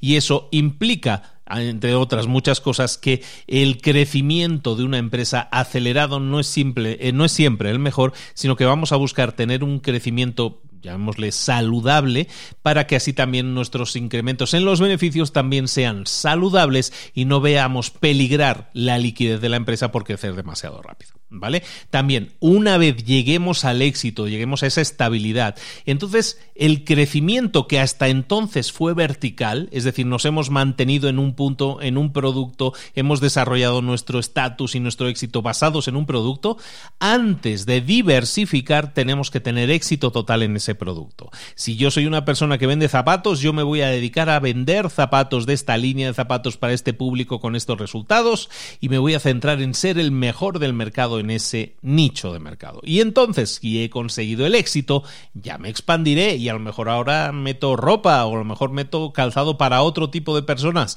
Perfecto, pero lo haré cuando haya ya dominado el mercado en el que quería conquistar. De hecho, de esa manera, la diversificación se hace horizontalmente solo en el caso de que la empresa haya alcanzado una estabilidad en el éxito que estaba buscando. Pero cuando nosotros creamos una empresa, eh, tenemos unas preocupaciones. Estamos hablando de arrancar la empresa, del crecimiento y todo eso. Y eso está muy bien. Pero el gran problema de una empresa es mantenerse. El gran problema es mantenerse. ¿Por qué es un gran problema eso? Porque cuando nosotros empezamos tenemos el empuje, ¿no? En, en los gringos le llaman el momentum, ¿no? Eh, llevamos ese empuje inicial, vamos con todas las ganas. Hay que trabajar 48 horas cada día, se trabaja, no hay ningún problema. Las preocupaciones estamos investigando, estamos creciendo, estamos obteniendo la primera venta, todo, todo cada día son buenas noticias, ¿no? A veces son malas noticias, pero las corregimos y volvemos a hacer las buenas noticias. Esos son los problemas cuando comenzamos un negocio, pero cuando ya tenemos un negocio funcionando, los problemas son totalmente diferentes. Normalmente es mucho más difícil mantener un negocio funcionando porque, primero, ya hemos perdido ese empuje inicial, esa ilusión inicial de esto de repente parece un poco más repetitivo que antes y también porque hay un número de factores adicionales que intervienen y que tenemos que tener en cuenta que antes no teníamos. Y es que cuando nosotros arrancamos un negocio, lo hacemos de una determinada manera, basándonos en una serie de sistemas y trabajando de una determinada forma. Pero ¿qué pasa cuando nuestra empresa está consolidada? ¿Qué pasa? Pues lo que pasa es que esos sistemas que nos llevaron hasta donde estábamos, la forma de trabajar, que a lo mejor era más informal, era de otra manera, que nos llevó al punto al que llegamos, a lo mejor ya no sirve. Y tenemos entonces que tener en cuenta que el gran problema para mantenerse en una empresa es normalmente un problema interno es un problema de que se ha mantenido una forma de trabajar que no se corresponde con el estatus de la empresa. ¿A dónde nos lleva esto? Pues nos lleva a un punto súper interesante que es el de la flexibilidad que tiene que tener una empresa. La flexibilidad que tiene que tener una empresa no es tanto en el mercado y en la creación de nuevos productos, que también, pero lo más importante es en la estructura de la propia empresa, en los sistemas que componen la propia empresa. Si tú comenzaste una empresa y eres un freelance que ha tenido mucho éxito, eso te eh, tu forma de trabajar como freelance te ha llevado hasta ese punto. Pero ahora si quieres crecer, necesitas contratar a gente, necesitas crear sistemas, necesitas trabajar de una forma diferente para crecer. Y de esa manera te conviertes ya no en un freelance que se vende a sí mismo, sino que te conviertes en un vendedor de los servicios que proporciona tu empresa. Y esa es la clave también en una empresa de cualquier nivel. El crecimiento de una, de una, empresa se basa en adaptar sus sistemas para que funcionen adaptándose a la nueva situación. Es decir, flexibilidad total en los sistemas. Aunque parezca repetitivo que esté diciendo lo mismo, lo que estoy diciendo es que tenemos que ser flexibles a la hora de decir, este sistema que tenemos de fabricación, ahora lo tenemos que cambiar. Este sistema de vender que teníamos hasta ahora nos ha funcionado, lo tenemos que cambiar. ¿Por qué? Porque si no, no vamos a poder servir a más clientes, no vamos a poder servir mejor a más clientes, no vamos a poder, en definitiva, crecer a cualquier nivel. Y eso se basa en flexibilidad a la hora de cambiar los sistemas, es decir, los sistemas no son leyes escritas en tablas de piedra que Moisés bajó de la montaña. No, las los sistemas, las políticas de empresa deben ser consideradas como modificables, se deben poder modificar, ¿de acuerdo? Entonces, ¿eso a dónde nos lleva? Una empresa debe estar constantemente preguntándose ¿esta forma que tenemos de hacer las cosas es la más óptima para esta situación? ¿O deberíamos cambiarla, o deberíamos mejorarla, o deberíamos desactivarla y poner otra cosa nueva en su lugar? Esa es la labor de una empresa que esté en constante evolución y crecimiento. Analizarse, preguntarse si lo estoy haciendo lo suficientemente bien o debería cambiar cosas para hacerlo mucho mejor. Eso, evidentemente, esa flexibilidad es necesaria y eso también necesita de unos jefes que estén alineados con eso, porque no todos los jefes, no todos los, cuadros de, de, managers, digamos, de una empresa, están siempre preparados para trabajar con flexibilidad. Al contrario, son mucho más estáticos. Tenemos esa costumbre, porque muchas décadas de trabajar de esa forma nos han llevado a pensar así. Pero si tú tienes un buen manager, un buen gestor, un buen gerente, un buen director, que sabe de la flexibilidad que tienen que tener los sistemas y que además le suma a eso una buena capacidad de delegar, es decir, de entender que los sistemas bien delegados son dar la responsabilidad a otras personas para que crezcan y a la vez hagan crecer a la empresa, esos son dos cosas que crean crecimiento exponencial en una empresa. Entonces, recordemos eso, flexibilidad total y tener un cuadro de mando, digamos, unos managers que sean y sepan y entiendan que delegar es el camino. Todo eso nos lleva a tener sistemas cada vez mejores, delegación total y, las, eh, las, empresas, las grandes empresas se basan en eso. Ni Donald Trump ni nadie que tenga la empresa que quieras, ni Steve Jobs sabía exactamente todo lo que hacía el último programador no hacían ellos, no hacen ellos las páginas web o nadie hace las páginas web y es un director de empresa. Eso lo hacen otras personas porque les han delegado ese trabajo. La única filosofía posible en una empresa es la flexibilidad, la delegación de tareas y responsabilidades para el crecimiento de la empresa y también la filosofía de que el director, la forma en que se expresa, la forma en que se comunica, dicta cátedra. ¿Eso qué quiere decir?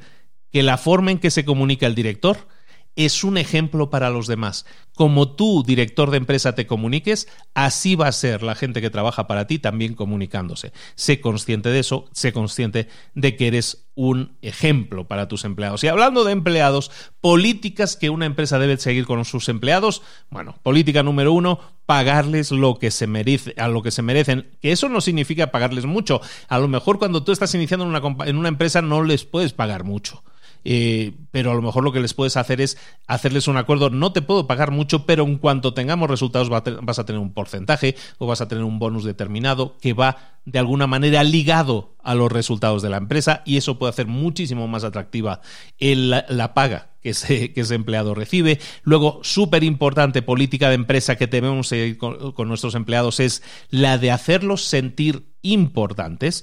Un empleado se siente importante cuando puede expresarse de forma positiva, de forma abierta, puede opinar, puede aportar y sus opiniones y sus aportaciones son tenidas en cuenta e incluso llevadas a cabo si son lo suficientemente brillantes. Eso es hacer sentir importante a la gente y es una política de empresa que tenemos que seguir ahora y siempre. Y luego, hacer que los empleados piensen por sí mismos. Hemos hablado hace un momento de la delegación, de delegar responsabilidades. Muchas veces ofrecerle a una persona, decirle tienes que hacer esta tarea y no decirle exactamente cómo la tiene que realizar, sino decirle tenemos que solucionar esta tarea para el lunes y darle a la persona la libertad de que escoja la forma en que encuentra la solución, pero que encuentre la solución al fin y al cabo, eso es hacer que los empleados piensen por sí mismos y eso inmediatamente abona el campo para que se sientan más importantes, más responsables, que se sienten mucho más partícipes de los éxitos y los resultados de una empresa, ¿de acuerdo? Y luego en el libro nos hablan de que debemos eh, separar la vida de oficina de la vida social. es difícil si nosotros nos relacionamos a un nivel mucho más informal en una reunión fuera, una reunión social, es luego mucho más difícil volver a una situación en que haya una estratificación de empresa si, si no lo podemos separar de alguna manera. Yo creo que aquí sí este libro se queda un poco anticuado, hemos superado un poco eso y más con la, la etapa millennial, pero es importante pues resaltarlo porque es un punto que también destacan aquí, ¿de acuerdo? Entonces, esto es básicamente lo que estamos hablando cuando nosotros enfocamos eh, la forma en que tenemos que dirigir una empresa. Nunca nos olvidemos del objetivo de una empresa. El objetivo de una empresa es generar dinero de la forma más efectiva posible, porque eso va a beneficiar a los socios que fundaron la empresa, va a beneficiar a los empleados que componen la empresa y que suman esfuerzos para obtener un determinado resultado, y de esa manera es nosotros los que estamos obteniendo un resultado positivo de vender un producto o un servicio a un cliente que le está solucionando la vida en un determinado aspecto o problema que esa persona tenía. Nunca nos olvidemos de eso. La generación de dinero en una empresa es vital para la subsistencia porque hace que la empresa siga viva muchas veces nos perdemos en el, en el tema del ego y ay, estamos consiguiendo muchas, muchas ventas, pero no los suficientes beneficios. No, pues tenemos que buscar optimizar eso para que los beneficios sean la gasolina que mantenga a esa empresa abierta durante mucho tiempo. Otro tema que se habla en la gestión de empresa es el tema de la productividad. Ya hemos hablado largo y entendido en productividad en este programa. Tienes un montón de episodios en los que hablamos de, de productividad y de cómo hacer más y mejor las cosas, pero básicamente ideas que debes llevarte de este libro que también te proponen y que hemos hablado muchísimas veces son básicamente creación de sistemas. Cuando tienes una empresa y quieres ser productivo, recordar que tu tiempo es finito, tu tiempo es limitado, tienes que utilizar sistemas, tienes que utilizar cosas que te permitan escoger qué tareas son las más importantes y esos sistemas te, van, te tienen que permitir hacerlo. Luego, Cualquier sistema que utilices está bien en cuanto a productividad, es algo que también comentamos muchas veces. Cualquier sistema de productividad es bueno siempre que sea lo suficientemente sencillo para ti a la hora de utilizarlo. Si un sistema es demasiado complejo, vas a dejar de utilizarlo con el tiempo. Si un sistema es lo suficientemente sencillo para que nunca te aburras, para que nunca te canses de utilizarlo, de tan simple y sencillo que es, ese es el mejor sistema para ti. Entonces, nos da igual. Al final, el sistema que utilices, lo único que buscamos es que sea simple para ti, para que de esa manera nunca te canses o nunca dejes de utilizarlo. Luego, eh, también para temas de productividad en el libro habla muchísimo de que debes anotarlo todo. Debes llevar contigo o, tarjetitas en blanco, que eso se llevaba mucho en otras décadas, ahora se lleva más lo de llevar una agendita, un diario, así, pero escribe todas las anotaciones, ideas, eh, cosas que se te pasen por la cabeza, anótalas. Al ponerlas por escrito, eh, adquieren mayor peso y eso va a hacer que les prestes muchísima más atención. Lo mismo con cualquier reunión a la que acudas, con cualquier idea, con cualquier cosa que se te pase por la cabeza o que estés viviendo, anótala. El anotarlo todo, el tenerlo sobre papel, crea esa conexión sináptica entre dos partes del cerebro en la que le estás diciendo he tenido una idea o se me ha pasado esta idea por la cabeza o han dicho una idea muy brillante, la voy a anotar. El hecho de escribirla la hace mucho más real y aparte crea conexiones en el cerebro que nos permiten que esa idea persista, perdure de forma más fácil, ¿de acuerdo? Siempre cuando organicemos nuestro día de trabajo lo vamos a organizar el día anterior, la noche anterior vamos a preparar el día siguiente, siempre vamos a ser organizados, no vamos a empezar el día sin saber qué vamos a hacer, si lo llevamos preparado eso nos permite ser mucho más efectivos. Luego, respetar nuestros horarios, si sabemos que tenemos reuniones y tenemos que tenemos llamadas que sean a la hora que tienen que ser, hablando de reuniones y de llamadas, siempre vamos a intentar ser las personas que originen la llamada. Nunca vamos a reaccionar a una llamada, siempre vamos a intentar ser nosotros proactivamente los que llamemos primero. Eso significa llevar la delantera, eso significa tener la iniciativa, eso significa que yo estoy iniciando la llamada y yo soy la persona que probablemente le va a poner fin a esa llamada cuando haya conseguido su objetivo, porque toda llamada tiene que cumplir un objetivo y tenemos que conseguir que ese objetivo se cumpla.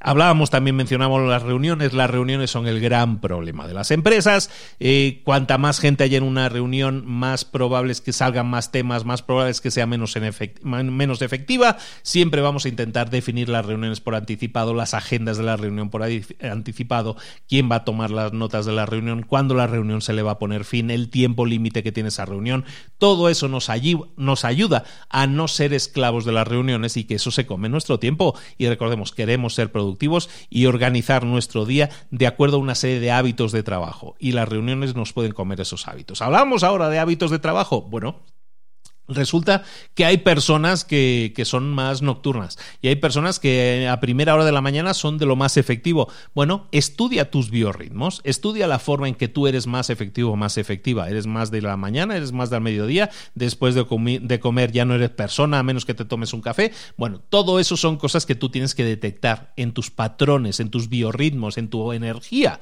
básicamente. Según la energía que tengas a determinadas horas vas a ser más productivo más productiva. Estúdialo y aprovechate de ello. Si sabes que eres más productivo o más productiva por la mañana, bueno, pues caramba, vamos a intentar eh, concentrar en la mañana todo eso todo eso que es más importante y que va a hacer avanzar nuestra empresa. Tiene lógica, ¿no? De nuevo, sentido común.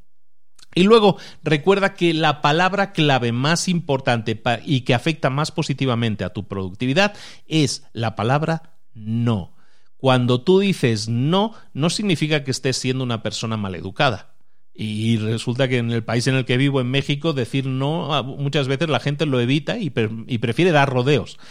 El decir no no es ser maleducado, es ser, de alguna manera, darle punto y final a algo que de otra manera vamos a dejar abierto. Es mejor dejar cerrados los puntos, los temas, de manera tajante, de manera efectiva, que no decir es que no me da vergüenza decirle que no porque a lo mejor le va a sentar mal que eso pasa en muchos países en muchas culturas. El decir no es la, mejor herramienta que puedes utilizar para cuidar tu tiempo, para cuidar tu productividad. Entonces, no digas que sí a todo, si ya tienes tu horario y tu, tu agenda, lo estás respetando todo, permítete seguir respetándolo y tendrás que decirle no a otras personas, no pasa nada. ¿De acuerdo? Entonces, estos son un poco de, trucos que, estamos comentando de productividad. Y para terminar el libro, vamos a hablar un poco de los emprendedores. Los emprendedores, la razón de que, un negocio se inicie es porque hay alguien que emprendió, ¿no? Porque tenía una necesidad de, de, emprenderlo. Pero hay muchas personas que se quedan con las ganas de emprender. De hecho, hay muchas personas escuchando este episodio y que nos escuchan que a lo mejor nunca van a ser emprendedores porque no se atreven a dar el paso. Hay un tema ahí de compromiso emocional que una persona tiene que firmar. Tiene que firmar un contrato emocional contigo mismo por el cual te dices, sí, me comprometo a llegar hasta las últimas consecuencias, me comprometo a emprender este negocio. Hay mucha gente, como decimos, que no se atreve, que nunca lo prueba y se queda con el miedo al rechazo, con el miedo al fracaso, y eso no es bueno. Yo siempre os digo, cuando lleguen los 85, tus 85, tus 90 años y te sientes a reflexionar sobre, sobre tu vida, no quisiera que llegara el punto en que dijeras, ay, ¿y si hubiera hecho aquello? ¿Y si me hubiera atrevido? ¿Cómo hubiera sido mi vida diferente?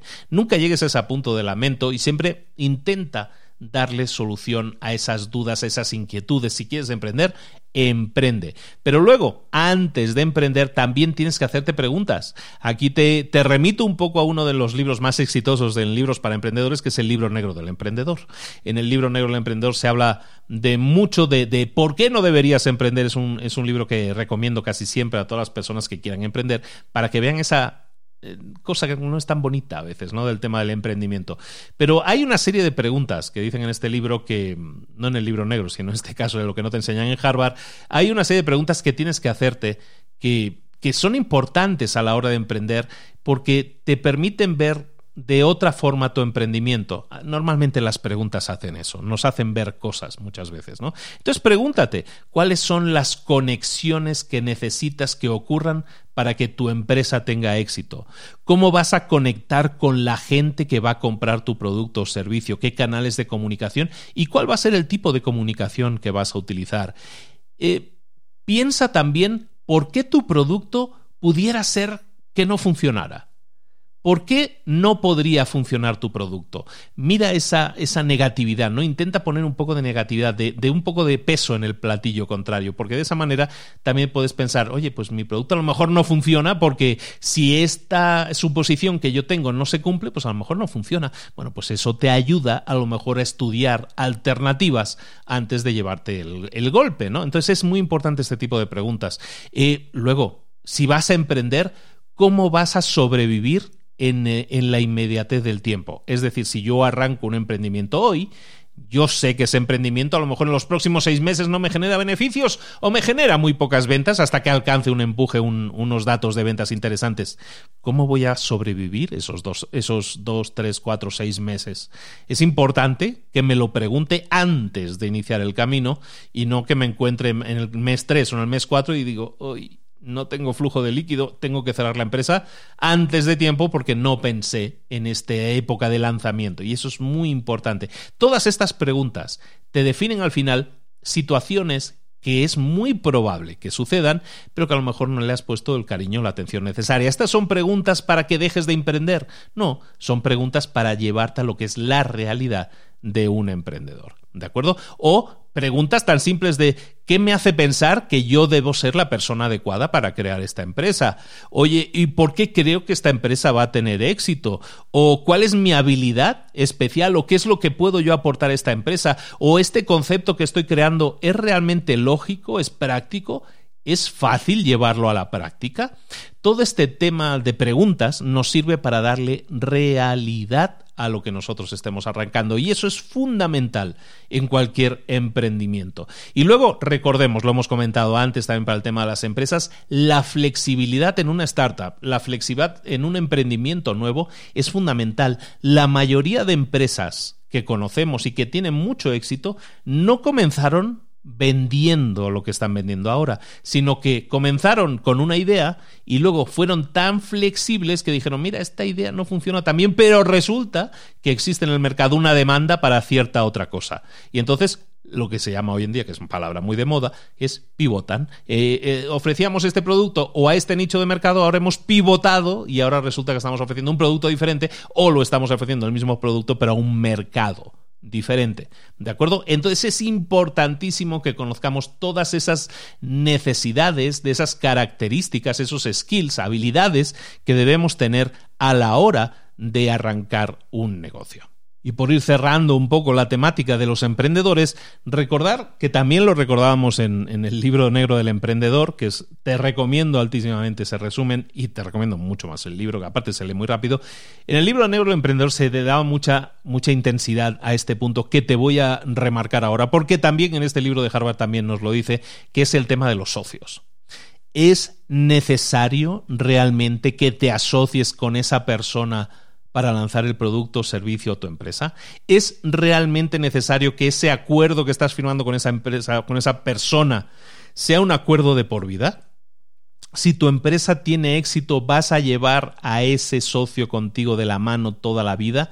¿Qué está aportando esa persona o qué va a aportar esa persona en el futuro cuando a lo mejor no sea necesaria? Si a lo mejor lo que necesitas de esa persona es su dinero, a lo mejor le puedes ofrecer un acuerdo, un porcentaje, algún tipo de beneficio, algún porcentaje de beneficio, como si fuera una inversión que genera una, serie de réditos. A lo mejor ese es lo único que necesitas hacer. Entonces piensa muy bien a la quién estás metiendo en tu empresa y si es realmente necesario meterlo. Los socios son algo que puede ayudar a una empresa a crecer, sin duda, pero también puede ser una carga que haga que esa empresa se hunda o que le quite la flexibilidad o que le permita no ser innovadora, que son, que son cosas súper claves en nuestro día a día. Para terminar con el tema del emprendimiento, recordaros lo siguiente, un emprendedor, bueno, en general a cualquier persona, no solo un emprendedor, pero a un emprendedor también, le motivan dos cosas. La primera, el deseo de tener éxito.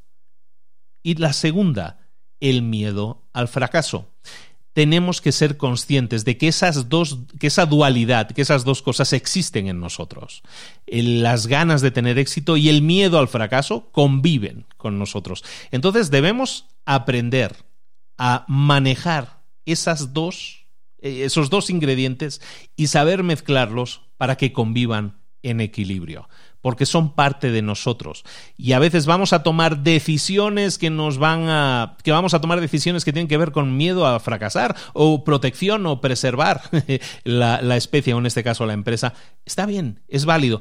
Lo importante es que no nos tomemos demasiado en serio. El equilibrar esto de no tomarnos demasiado en serio es probablemente uno de los grandes consejos que, que podemos dar desde aquí a cualquier emprendedor. Cuando tú no te tomas demasiado en serio el emprendimiento, es decir, te lo tomas con humor, te lo tomas como un juego, te lo, te lo, tomas como algo que te hace mucha ilusión y que le pones muchas ganas y mucha pasión, pero que no deja de ser algo divertido, algo en lo que quieres buscar diversión, esa es la forma correcta de emprender. ¿Por qué? Si falla, si tu emprendimiento finalmente falla, pues te lo, tomas, te lo tomarás con mucho más humor, el mundo va a seguir girando, todo va a seguir funcionando y tú estarás vivo y dispuesto al siguiente emprendimiento, a la siguiente iteración, el cambio que sea necesario hacer en esa, en esa idea de negocio. Si te lo tomas con humor, si te lo tomas con demasiada seriedad, entonces el problema que puedes correr es que mm, te hundas o te, te, pretendas, pretendas, estás tan involucrado con esa idea de negocio que te hundas con ella por no saber soltarla a tiempo. Recordemos que el emprendimiento tomado de esta manera es mucho más nutritivo, porque entonces nunca perdemos. Si ganamos, ganamos. Y si no nos va bien, aprendemos. Y ese es el formato adecuado. De nuevo, parece ser una obviedad a la hora de decirlo, pero no debería ser decirlo porque no debería ser así, porque hay mucha gente que no lo, que no lo hace así de esta manera aún hoy en día. Y ahora, con lo que está pasando y el coronavirus en el momento en que estoy grabando esto, en donde estamos ahora, hay mucha gente que está escuchando esto y que está diciendo, me voy a reinventar, voy a ser emprendedor, si no lo hago ahora, no lo hago nunca. Hay mucha gente que se va a lanzar al ruedo de emprender. Cosa que aplaudo, cosa que animo y que creo que es importante que lo hagan, pero que lo hagan con la mentalidad adecuada, con que lo hagan sabiendo que puede salir mal y si sale mal nos lo vamos a tomar con humor y vamos a buscar el aprendizaje que nos permita en la siguiente prueba que nos salga mejor. Ese aprendizaje continuo es lo que nos va a llevar a tener éxito. Y luego recordemos, y ya para terminar en el libro, y recordemos que este, el autor era el, manager de los más grandes deportistas de la historia. Recordemos que los deportistas, el desempeño máximo, la medalla de oro, no la consiguen manteniéndose en un entrenamiento constante y repetitivo, sino que buscan siempre el mayor, el máximo desempeño. Nunca hay complacencia. Cuando van primeros no se relajan, buscan, compiten contra sí mismos. ¿Esto qué significa? Siempre vamos a intentar desempeñarnos al más alto nivel. Siempre vamos a buscar crear innovación máxima. Siempre vamos a intentar crear crecimiento máximo si quieres ser un verdadero campeón o campeona, si quieres tener éxito en la vida, recuerda, esto es una carrera que tienes que ganar y tienes que buscar y tienes que tener la actitud de ganar, que a lo mejor gana otro y no te llevas la medalla de oro, pero tu actitud te puede llevar a tener la medalla de plata o la de bronce o el diploma olímpico, da igual, pero tu actitud define tus posibles resultados y depende de ti, de tu actitud y de tu falta de relajamiento el, el decir esto va a ir bien o, no va a ir mal. El tema del relajamiento. En el libro hablan de una paradoja y terminamos con esto, es importante. La paradoja de los negocios es la siguiente. Cuanto mejor te esté yendo, más preocupado, más preocupada deberías estar. Porque es probable que te esté yendo tan bien que estés entrando en una situación de relajamiento, que estés viviendo más de las glorias pasadas o actuales, que en vez de pensar en innovar y en pensar cómo puedo hacer que este resultado sea aún mayor mediante innovación, mediante preocuparme por el crecimiento o la optimización. Recuerda la paradoja del negocio, la repito, cuanto mejor te esté yendo, más preocupado, más preocupada deberías estar. Esto y no otro son las cosas que no nos enseñan ni en Harvard. Y hasta aquí llegamos con el resumen. Hoy me he ido un poco largo. ¿eh? Me gusta mucho este libro, espero que lo hayas notado, y lo recomiendo mucho si sabes leer en inglés. Tienes en los enlaces ahí cómo puedes eh, acceder a este libro completo. Gran libro, me gusta mucho. Recordemos de, del dueño, del creador, bueno, ya no dueño, ya el, señor ya falleció, pero de Mark McCormack, que el, el dueño, el creador de IMG, la mayor empresa de eventos deportivos y de representación de famosos y de deportistas que ha existido nunca en la historia y que sabe un par de cosas de cómo podemos aplicar esa inteligencia de la calle, esa universidad callejera, que son conocimientos que tienen mucho más que ver, como, como has podido ver, con el sentido común y que son cosas que no nos enseñan en Harvard. Muchísimas gracias por tu atención, espero que te haya gustado mucho el libro, el resumen. Recuerda, tienes ahí enlaces en, en, eh, en las notas del episodio de donde te lo puedes descargar. Y si no, bueno, espero que el resumen te haya nutrido lo suficiente, te haya motivado a hacer cambios lo suficiente como para que lo hagas para que lo apliques, para que esas dos o tres ideas que has absorbido y hoy hemos soltado, una avalancha de ideas, pero todas esas ideas son solo ideas que se van a ir borrando de tu mente, a menos que tomes nota de ellas y digas, me comprometo a esta idea, ponerla en marcha en mi propio emprendimiento antes del viernes. Eso es, pasar a la acción. Y eso es lo que queremos que hagas, hombre. Llevamos aquí años diciéndote pasa a la acción, pasa a la acción. Bueno, pues pasa a la acción es ponlo en práctica, obtén resultados, gana, crece. Y si no ganas o creces, por lo menos aprende qué es lo que nos salió bien. Vamos a mejorarlo en la siguiente iteración. Como siempre, te esperamos aquí de nuevo. Resulta que ahora este señor dice que vuelve a grabar por semana. Vamos a ver si es cierto. Bueno, pues vamos a ver. Me pongo el reto a mí mismo y si no me lo reclamas, ahora sí no me voy a quejar ni me voy a rebotar si me lo reclamas. Vamos a intentar volver a la publicación semanal en Libros para Emprendedores. Un abrazo muy grande de Luis Ramos. Nos vemos la próxima semana aquí en Libros para Emprendedores. Un abrazo. Hasta luego.